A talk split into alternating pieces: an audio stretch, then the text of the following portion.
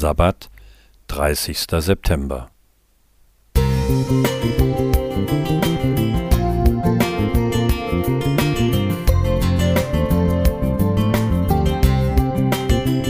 Ein kleiner Lichtblick für den Tag.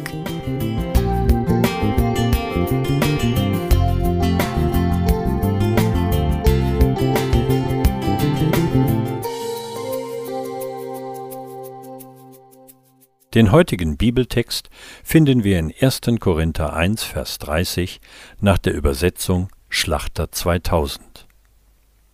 Durch ihn aber seid ihr in Christus Jesus, der uns von Gott gemacht worden ist zur Weisheit, zur Gerechtigkeit, zur Heiligung und zur Erlösung. Meine Tante war zu Besuch und hörte sich an, was ich als Steppke auf dem Klavier vorzuspielen hatte. Es folgten deutliche Worte zu meiner Mutter. Der Junge ist nicht weitergekommen. Er spielt immer noch dasselbe. Du musst ihm einen anderen Lehrer suchen.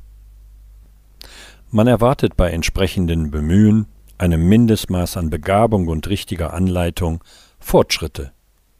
Wozu sonst Unterricht nehmen? Das Christenleben wird als fortschreitend gedacht.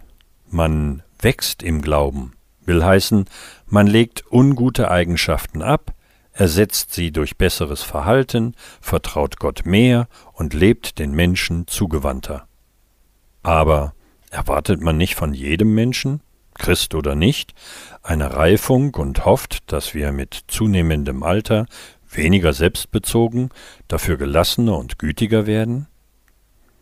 Manche bringen gute Voraussetzungen mit ein gepflegtes Elternhaus, gute Manieren, einen wachen, angeregten Geist, ein behütetes Leben mit viel Ermutigung und Liebe.